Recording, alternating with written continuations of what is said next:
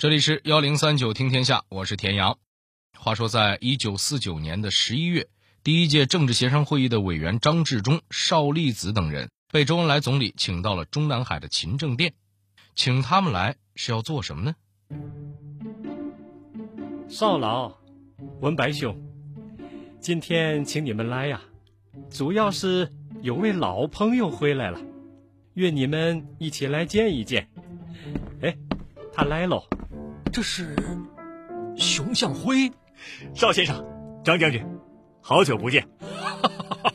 向辉啊，你我南京一别，转眼已经有两年了吧？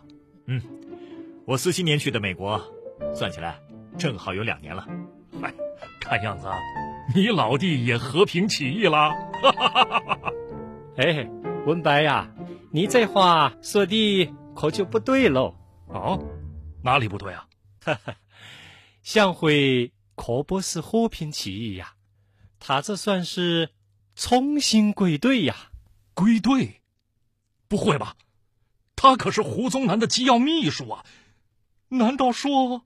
张治中将军的话可是一点都不错。他们口中的这位熊向辉，确实是胡宗南最为信任的机要秘书。胡宗南是什么人？那可是蒋介石最宠爱、最信任的军事将领。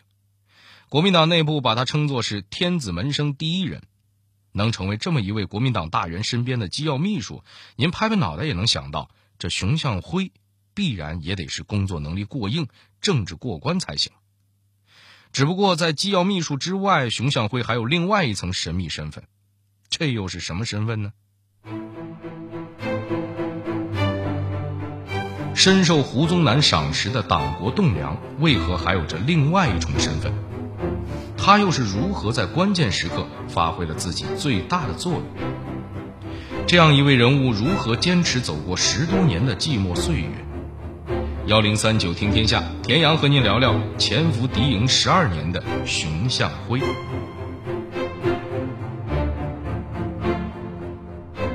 话说，在一九三八年初。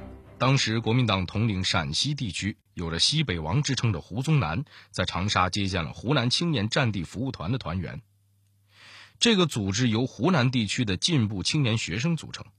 胡宗南见他们的目的是希望从中挑出一些有才华的年轻人，补充到自己的军队中来，再加以培养，争取能从中培养几个亲信出来。就在这群青年学生中，有一个人吸引了胡宗南的注意。他就是我们今天故事的主人公，熊向晖。为什么他会引起胡宗南的注意呢？首先说，熊向晖的出身很好，他的父亲是当时湖北高等法院的院长，他本人又是清华大学的高材生。在经过了一番私人谈话之后，胡宗南认定这个小伙子可用，于是就在这一年的五月。胡宗南安排熊向晖进入了军校学习，进行全方位的培养。等熊向晖毕业之后，又把他要回自己身边，直接提拔为侍从副官兼机要秘书。而熊向晖也确实对得起胡宗南的培养。到了一九三九年的春天，这个曾经的青年学生不仅得到了一个少校的军衔，还成为了胡宗南最为信任的助手。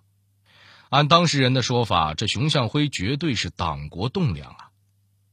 然而大家都不知道的是，就是这位党国栋梁，居然还有着另外一层身份，他竟然是共产党。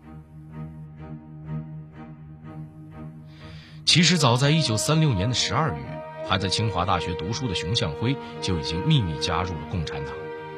后来抗战爆发，清华大学南迁。熊向晖自然也就一路辗转来到了湖南长沙，在这里，他接到了党组织安排的新任务，就是加入湖南青年战地服务团，进而打入胡宗南的部队里，从事隐秘的地下工作。要说这熊向晖真是个人才，这项任务他完成的非常出色，不仅成功进入了胡宗南的部队，甚至还成为了老胡的亲信助手。那接下来。他是不是该像很多电影里的地下工作者一样，开始冒险收集各种情报了呢？并没有。那这又是为什么呢？原来熊向晖得到周恩来的直接指示，这项指示概括起来就六个字：下贤棋，不冷子。什么意思呢？简单来说，就是做好隐蔽工作，不和党组织发生联系，等待在将来发挥作用。与此同时，则需要争取胡宗南的信任，进而了解国民党高层动态。这项任务，熊向晖仍然完成的非常出色。到后来，不论是蒋介石发来的密令，还是胡宗南发给部下的手令，甚至是老胡的讲话稿，熊向晖都可以亲自过手。不夸张地说，这时候的熊向晖绝对是胡宗南最为信任的下属。照这样发展下去，熊向晖这枚冷子似乎要一直冷下去了。可是就在一九四三年。情况却开始发生变化，曾经的冷子现在需要挺身而出，发挥作用了。这一年究竟发生了什么呢？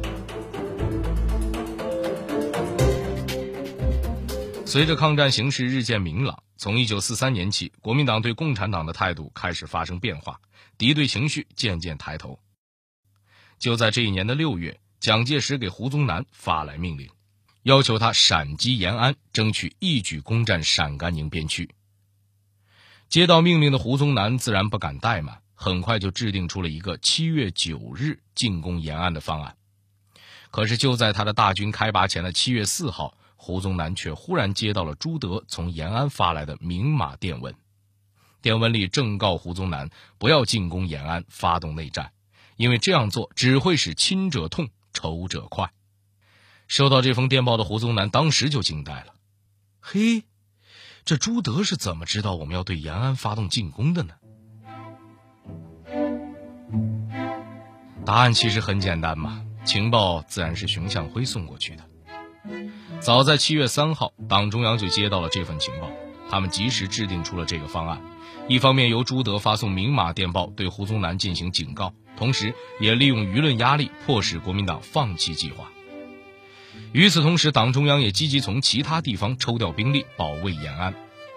眼看着自己的阴谋露了馅儿，同时也迫于舆论压力，胡宗南也只好放弃挑起内战的计划。在这之后，他在军队内部进行了一系列调查，想要找出究竟是谁走漏了消息。只可惜，这些调查全都无果而终。为什么呢？胡宗南是怎么也想不到，这问题就出在自己最信任的秘书身上。你光在外围查个一溜够，那不顶事儿啊！在完成了这样一个重要任务之后，熊向晖再一次潜伏了起来，而胡宗南也依然对他无比信任。时间一晃就来到了一九四七年，这一年可以说是熊向晖的幸运年。首先说，在这一年，他和相恋多年的爱人结婚了。其次，国民党内部打算推选一批青年军官去美国留学。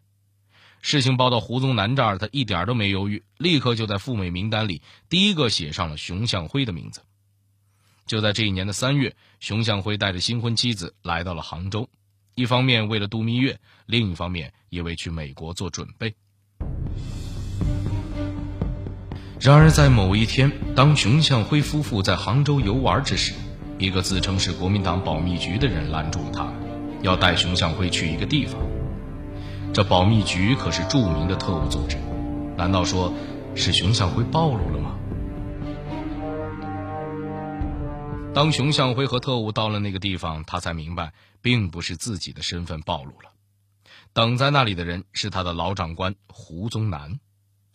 原来跟四年前一样，胡宗南又一次接到了蒋介石的命令，要求他对延安发动进攻。他听说熊向晖还没离开中国，正好你先别走了，再帮我完成一个任务。什么任务呢？拟一份进攻延安的政治宣传方案。这回咱们要政治军事双管齐下。接着，他递给熊向晖一个公文包，里面是一份完整的国民党进攻延安的军事方案。就参考这个方案的时间表，拟一个政治宣传方案出来。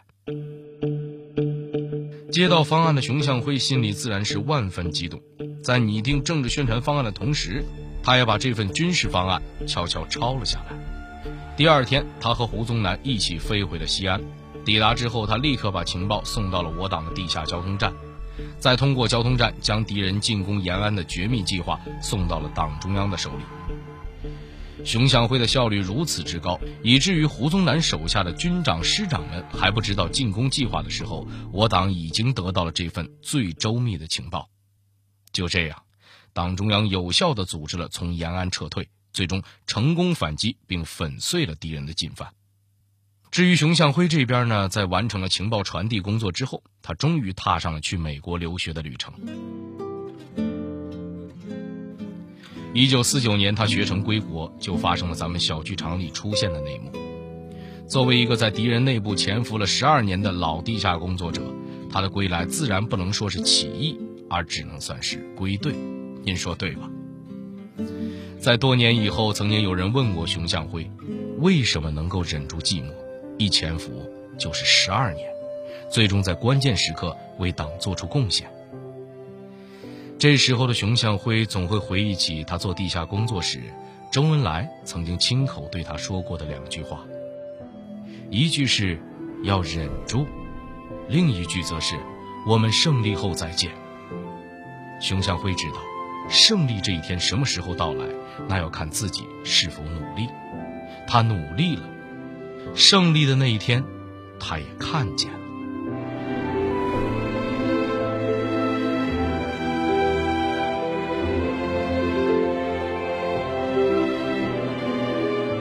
好了，这里是幺零三九听天下，我是田阳。最后，代表节目编辑于达、程涵，小剧场配音陈光、张帆、韩建强，感谢您的收听。